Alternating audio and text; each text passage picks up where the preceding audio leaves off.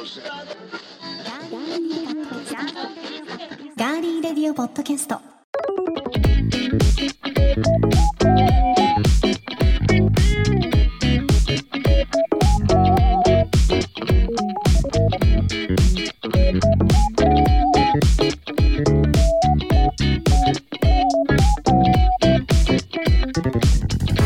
皆さんこんにちは。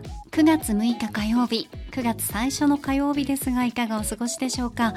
今週も名古屋のスタジオからお送りしていきます。ガーリーレディオポッドキャスト。お相手は私高田沙織です。えそしてこの方に月1の頭は目標を発表していただいております。なんでこんな片言なんでしょうか？では今月の目標をどうぞ。皆さんこんにちは。ディレクターの足立です。9月の目標企画を3つ通す。です。はい。割とあの今年あのえゴールデンウィーク明けからちょっといろいろエンジンかけてやってきていてまあそれなりに動いてまああのいい手応えはあるんですけれども、はい。これを絶やさない。うん。この夏でちょっとバテた正直バテてますけど、えーそのバテさを、えーなんか表に出さずにちゃんとこれを継続して、えー年末に向けていい盛り上がりを作っていこうと。そのためにも9月を、えーね、盛り上げていこうということで企画を3つ通す。これです。はい。はい、頑張って通してください。はい。人。いやいやでもね、はい。本当夏バテしてる方も多いと思いますから、うん。今日はですねディレクターが、はい。あの入れてくれたリオの音を皆さんに。いい音ですね、はい。ね。本当にいい音でございます。はい。香りの音はね、何を入れてくれたかって。言いましたっけ今？コーヒーって言いましたっけ？言ってない。はい 氷を入れてくれたみたいになってますけどね。あーその溶けた氷でね、がはい水になってちょっとカラカラ言ってるような感じにはい思われたかもしれないですが、ウ中身はイスキーではありませんはい、中身はコーヒーでございますはい。ありがとうございます。はいでは皆さんからいただいているメッセージの中からいくつかご紹介しましょう。はいえルンさんからはいありがとう満ございます点ピクルスの当選報告いただきました。えーガーリーレディオポッドキャストからマルジュ田中漬物食品さんの生姜そしてヤングコーンの満点ピクルスが届きました。可愛いだけではなく絶妙なピクルス液で素材の美味しさが引き立ってました。嬉しい美味しいプレゼントありがとうございました。当選報告ということで可愛い写真もねつけてくださって、うん。あのすごくね可愛い写真でしたよね。なんかキーマカレーかなんかと一緒に付け合わせ的にね写真を撮ってくださっていてはい。美味しく食べてもらえたら嬉しいですいやね本当にはい。素敵な写真もありがとうございました、は引き続きよろしくお願いいたします。えそして佐藤くんさんから、はい。えー、トークテーママシーンの8月の感想です、はい。え選択されたお題と時期的に夏なだけに青春時代の思い出話が満載なトークテーママシン8月号でしたね。足立 D は相変わらず恋バナが多め笑い。沙織さんは真っ黒だった高校生の頃陸上一筋だったんでしょうか。彼氏さんとラブラブとかなかったのかなっていただいてます。うん。ありますよもちろん。それあるよね。うん。うんそれももちろんいやあるでしょううんよ、高校ね2年3年ともなればね。もう先輩と付き合ってました。よ、はい。まあ部活で一生懸命だったとしても。でもうん。陸上部の部活の先輩が最初好きだったんですよ私。おおはい。大好きだった。1年の時に3年とか。そうそうそうそう。そう、でも付き合ったのはその別の先輩でした、おー。うん好きだったけど、うん。そことは付き合ってないあるよねそういうのね、うんそう。うん。ね。僕ねまあこまあいいや僕の話するとまた長くなっちゃうんで、恋バナ多めですからね。はい。またはい。次回に、ははい。い撮っておいてください。かしこまりました。番組へのメッセージは今聞いてくださっていますガーリーレディオポッドキャストのページにメッセージフォームがありますのでそちらから送っていただくか番組のツイッターもあります。ぜひフォローしていただいてそちらから送っていただいても OK です。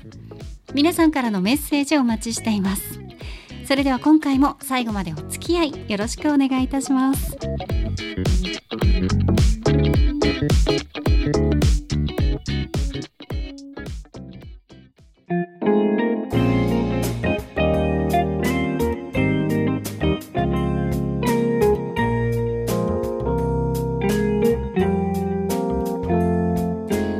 名古屋のスタジオからお送りしています。ガーリレディオポッドキャスト。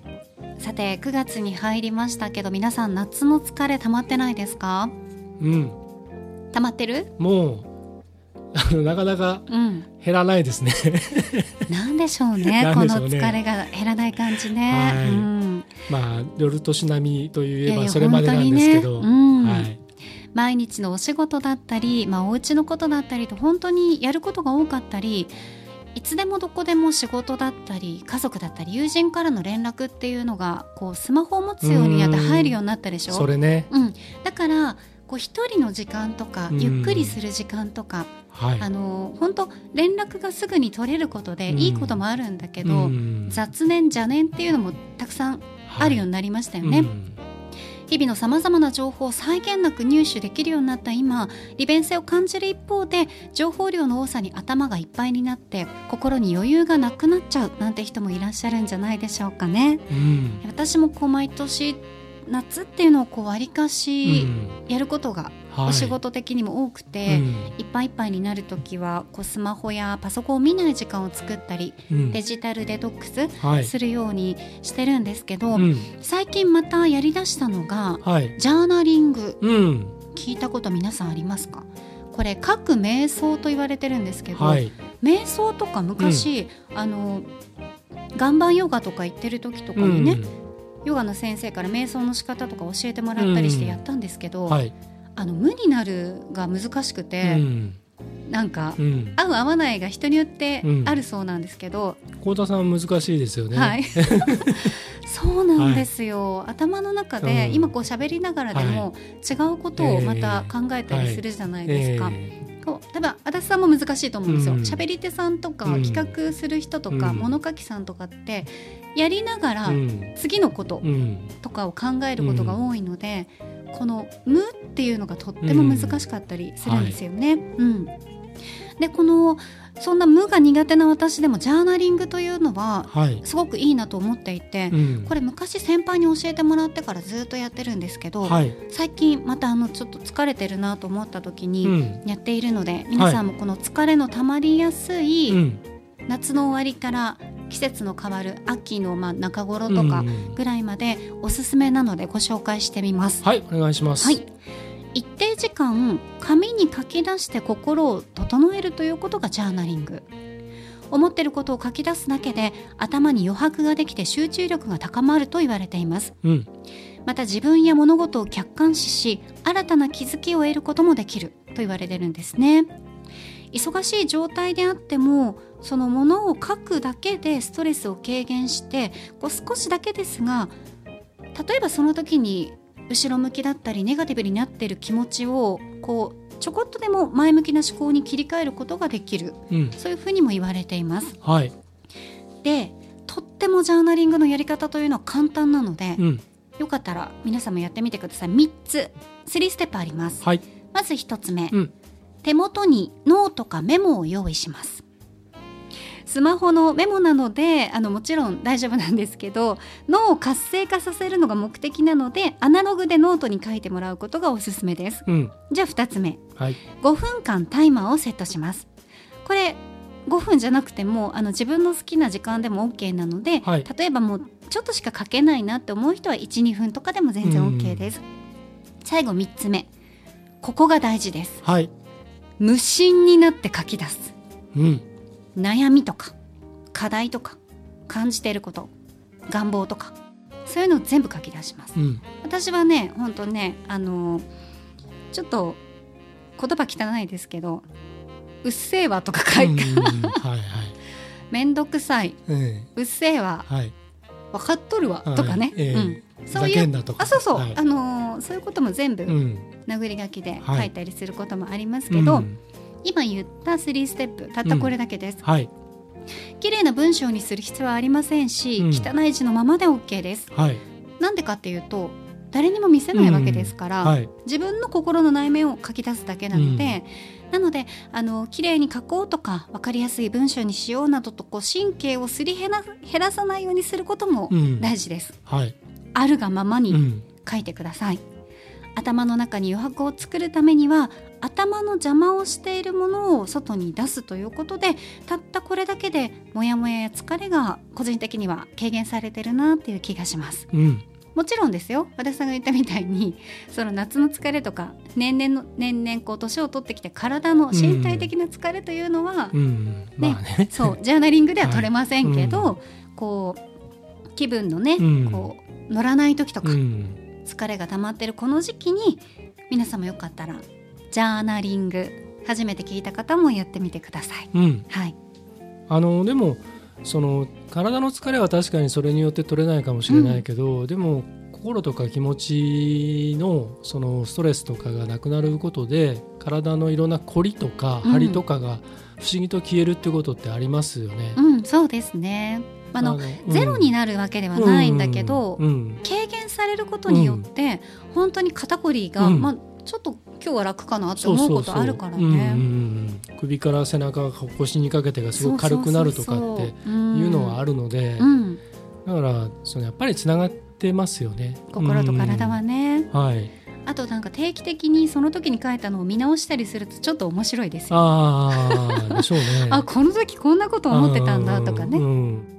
だからその前からもよく言ってるけどコップになみなみと水が入ってる状態のところに水を注いだら全部溢れちゃうかもしくは入らない。うん。けれども一回そのコップをねこう開けて中を空にすると新しい水がきれいな澄んだ水がこう入ってきたりするのでその心の中によどんでるものとかねあるものを一回もうどんな形であれ外に自分の力でもって出してそうすると隙間に今度ちょっと新しい感動だったりちうんょっとちょっとした喜びだったりとかねそういうのも入ってきたりしますからね。そうですね、うん余白は大事だなというふうにんまさに余白はね改めて、はいうん、思っています。はい。で、あの、えっ、と、そういったあの文字を文字でもってこう何かを表現する。っていうことで、ちょっと関連づけてはい、告知をさせていただきますと、ええ、あのえっ、と今年の1月に幸田さんがえっ、と司会をやった、うん、えーイベントで、はい、えっ、と琴の葉名古屋うん、というですね、えーイベントがあります。それの今年の作品の応募受付を今オンラインでやっているので、はい、あのこれ9月15日締め切りなんですよねですからあのもしその、えっと、去年も確かこのニュースを紹介した時にあの挑戦してみたいっていうリアクションもあったので。お写真がいくつか課題があって、それに付随するね作品をはい。作っていただくということで、本文が200文字から3、えっと、800文字の間の日本語か、えっと、自作の未発表の作品であれば OK で。で名古屋市在住在勤在学の方という条件があるんですが、えっと、名古屋を訪れたことがあるうん、方でしたら、えー応募ができるものだそうなのでだいぶ幅広くなりますよねそこでね。だからね例えば遠くに住んでる方でも名古屋に一度でも訪れたことがある人だったら参加できるということなのであのぜひね皆さんもあのこういった形で何かを表現することにちょっとチャレンジしてみるといいんじゃないでしょうか。はい。さあではここで一曲お送りしたいと思います。パラダイスストリートのアルバム「カタルシス」から「アンティル・ザ・ット・デイ」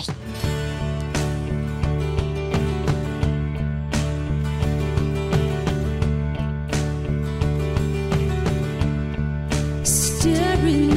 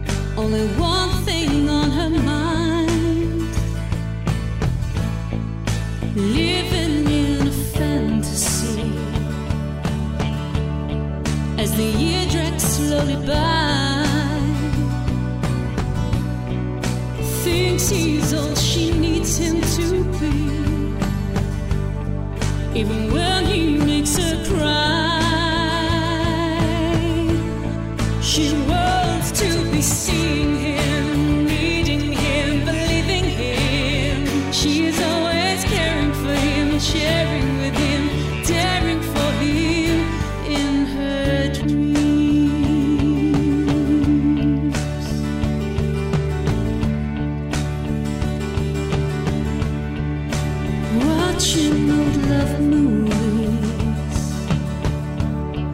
It's all she does nowadays.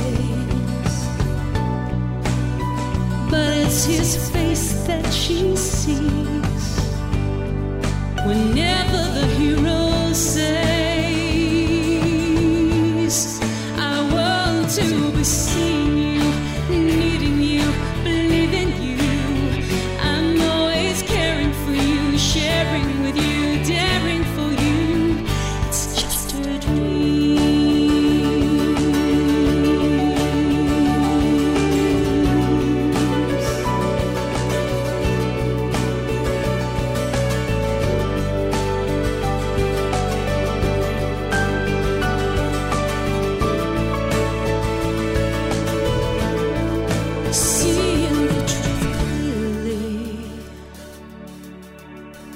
One day not yet arrived.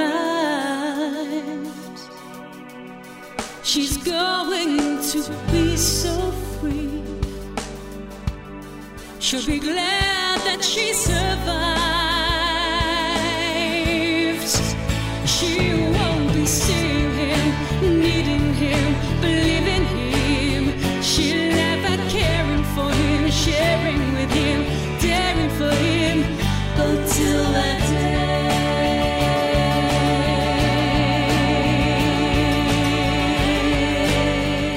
送りしたのはパラダイスストリートのアルバム「カタルシス」から「アンテル・ザット・デイ」でした。はい。イギリスのニューウェーブポップバンドなんですけれどもこの「パラダイスストリート」楽曲がすごいメロディーラインがしっかりしているのとともに女性ボーカルなんですけどすごく力強くて芯のあるボーカルなんですね。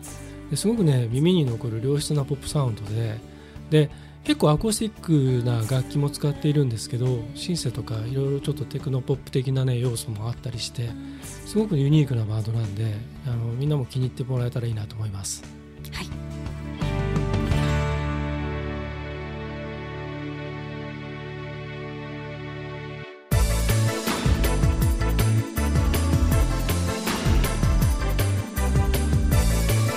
続いては今回の気になるニュース。私高田が今気になっているニュースをご紹介します。それではニュースセンター幸田さんお願いします。はいお伝えします。新型コロナウイルスの長引く流行で一部の薬や検査キットの受給が逼迫したことを踏まえ厚生労働省は製造や流通の状況を一元的に把握できるシステムを作る方針を固めました。以上ニュースをお伝えしました。ありがとうございました薬局にいつも並んでいるはずの薬がないということが最近よくあります、えーということで補足をお願いします。はい本当にそうですよね。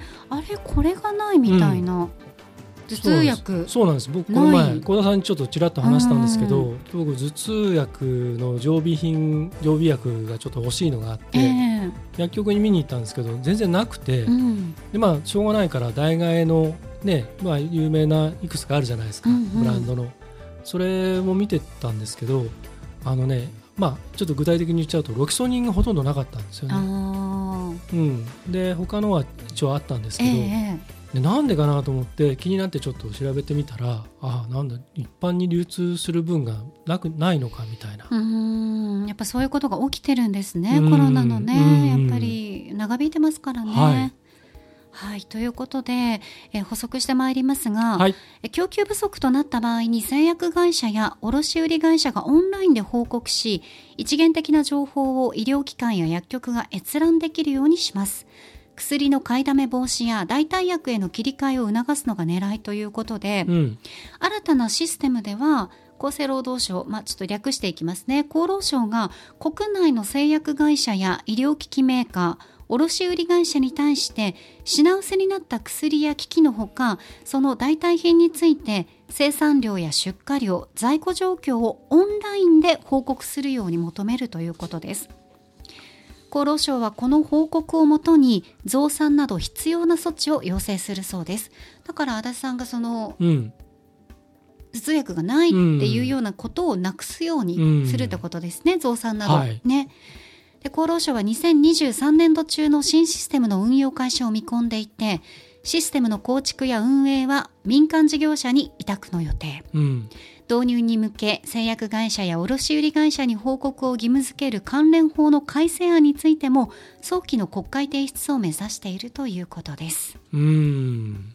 どうでしょだけどこういうのってそのまあ今そうだからそれをこう改善したりとかしていくっていうので、どうしてもそのシステムの構築にあまりにも日本って今までのそのコロナ対策の時もそうなんですけどあらゆることにおいて時間がかかりすぎるじゃないですか。即断即決はもしもしかしたらしてるのかもしれないけど、ええ。なんかいろんなその、うん、関係各所のそう間がねうんうよくあるハンコみたいなね、うん感じで、ね、複雑すぎて、うんで例えば今この状態をその2023年度中のシステム運用開始を見込んでいるってありますけど、うん。っていうことはもうね来年じゃないですか、だって今ないんですからね。そうそうそう。だからその来年の今ぐらいにそれのシステムが運用開始になってまあその先長い目で見れば、うん、いろんなことがねその解消改善していくっていうのはそれはどっかで区切りつけなきゃいけないんですけどもっといろんなこと早くできねえかなって。今まで2年間あっただろうみたいな、ないのは今ですからね。そうそうそう、まあこの運用が開始された時には、もしかすると潤沢にもう揃っているかもしれないということですしうね。ん。そうなんですよ。そうするうんとだからそのなんていうのかな。市場にちゃんとこうあの元に戻ったりもしくはなんかその手が打てる頃にはそのシステム今度いらなくなる場合もあるじゃないですか。えーうん。そうするとその民間事業者にねうん無駄なうん。税金がっていうところにうん。もまた話が飛び火してしまうことが多いじゃないですか今まで。そこもね。す。べて。そこなんですよね。だからどうしてもそのうんその医療とかね、はい。その医薬品とかってやっぱりすごく必ず必要ですからね。うん。必要ではい。重要なものうんだから、なんとかしなきゃいけないっていうのでなんとなくちょっとあのみんなのその監視の目というか一般のねあのもうちょっと緩くなりがちですけど、うんもうもはやそういう時代ではないのでもうあらゆることにおいてこういうことをねちょっとしっかりとあの有権者は あのちゃんとね注視していく必要はありますよね。そうですね。今週の気になるニュース薬の供給情報一元把握システムの運用開始へについてご紹介しました。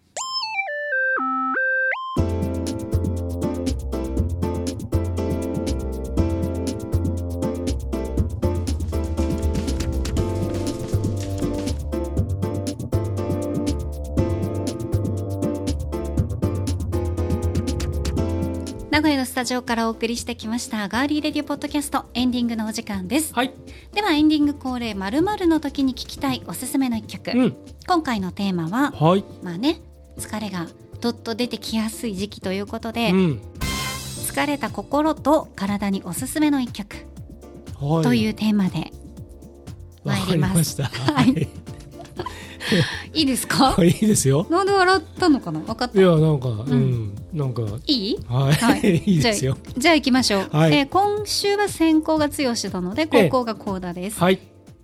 今回のテーマ疲れた心と体に。笑って言うのやめてくれる？こういうわかりました。ちょっとね優しいテーマのはい、はい、う時なんだよーんとか言ってるからわかりましたよ、はい。じゃあ優しいテーマですから、はい。優しく言いましょうね、うん今回のテーマは そうなんか違うな。疲れた心と体におすすめの一曲先行足立剛矢野明子 with 今和の清志郎一つだけ。最高っすね、はい。最高はいこちらでございます。最高やこれもうあのビデオでうん。初めて見た時に、うんうん。もう泣けて泣けて。わかる。うん。なんかすごい泣けますよね。うん。これもともとはあのうん矢野明子さんの2006年のアルバム「初めての矢野明子」に収録されてるんですけど、うん。でその後あのフェスとかで清志郎さんと一緒はいはいにそうですデュねエットしたりとか、うん。でそれが大変話題になってで、まあ、清志郎さん亡くなった後にあの矢野明子今和の清志郎を歌うっていうトリビュートアルバムが2013年にリリースされたんですけどこれがねあのちょうど矢野さんの30枚目のアルバムになるんですよね。で映画「幸せのパン」の主題歌になったりもして本当にこの歌はねあのなんかいいですよね。そうですね、はい私はあのこの仕事を始めた時のはい番組のディレクターさんだった方が、うん、この曲が大好きで、うんだからこの曲聴くと顔が浮かびます。ああそうディレクターさんもね。はい、そうですね。さあでは高校、はい私行きたいと思います。それではテーマを優しく言ってくださいね。わかりましたはい。えーいきますよ。はい。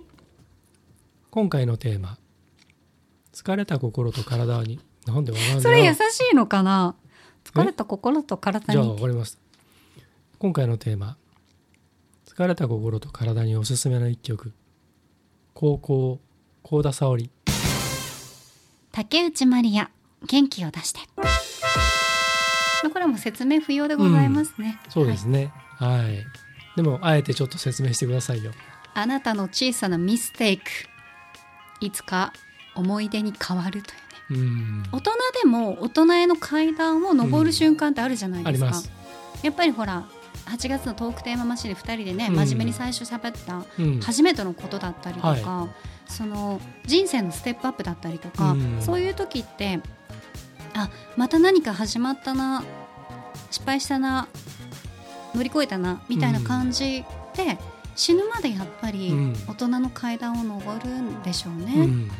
うん。そうですね。ね大人の階段を転落すると本当にもうあの大変なことになりやめてますからね。ください。なんてこと言うんですか本当に。いやだってそうじゃないですか。実際まあ言います。僕だって転落してますよ、そりゃ。してますよとか言わないの 疲れてるから大丈夫ですか？大丈夫ですよ。はい。あなたは大丈夫ですから。ねありがとうございます、はい。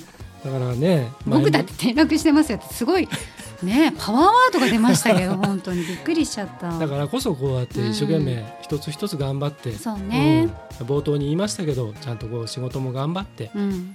コツ企画書をねコツやって、うん。3つ。通す、通す。うん、い企画書を3つ書くんじゃない？通す。や書くのがまずな大変なんですよね、はい。うん、ということで、うん。皆さんもですね疲れた時に私たちのおすすめする楽曲聴いていただきたいと思いますがはい。え Spotify のプレイリストガリレディレコメンド5でまだ5でいいんですね？はい。はい。今日大丈夫ですか？なんなんかちょっと変ですね。そうですかね、はいがファイになってました。えっ、と9月は、えっ、とガリレディのえっ、とまあえっ、とセカンドシーズンが始まったと月でもあるし、まあ高田さんの誕生日ももうじきやってくるじあれそうゃないですか。でしたっけ。私また年取るんでしたっけ？最近記憶力あれ？うん。年取るの？受け入れていきましょうよ。ね。そうやね、うん。受け入れてますよ、なので、うん。9月の、はい。えっ、とその頃、うんその頃、うん。はい。まあ、幸田さんの誕生日前後まで5で行って、はい。でその後、えっ、と6はい。にしようと思います。わかりました、はい。ですので皆さん Spotify のこの、えープレイリストもフうん。ォローしていただいて、はい。ポッドキャストとともに楽しんでいただけるとより一層、はい。はい楽しんでいただけると思いますので、うん。お願いいたします。はい、お願いします。そして前回8月30日に配信しました特番「ガリレディ宇宙話」ポッドキャスト番組「佐々木亮の宇宙話」から佐々木亮さんをお迎えしてお送りしましたが皆さんいかがでしたでしょうかね、うん、佐々木亮さんからあの収録後にはい。ツイートいただいてまして、ええーポッドキャストチャンネル「ガリレディ」の収録させていただきました。めちゃめちゃいい声でめちゃめちゃに褒めてもらってスタートしたので気持ちよく喋りすぎました。笑いということでね。嬉しいですね、はい。前枠でこう自分の紹介されるのいいなっておっしゃってましたもんね。うんましたね。はい。いつでも。うん、紹介しますんで、はいまたおっしゃってください。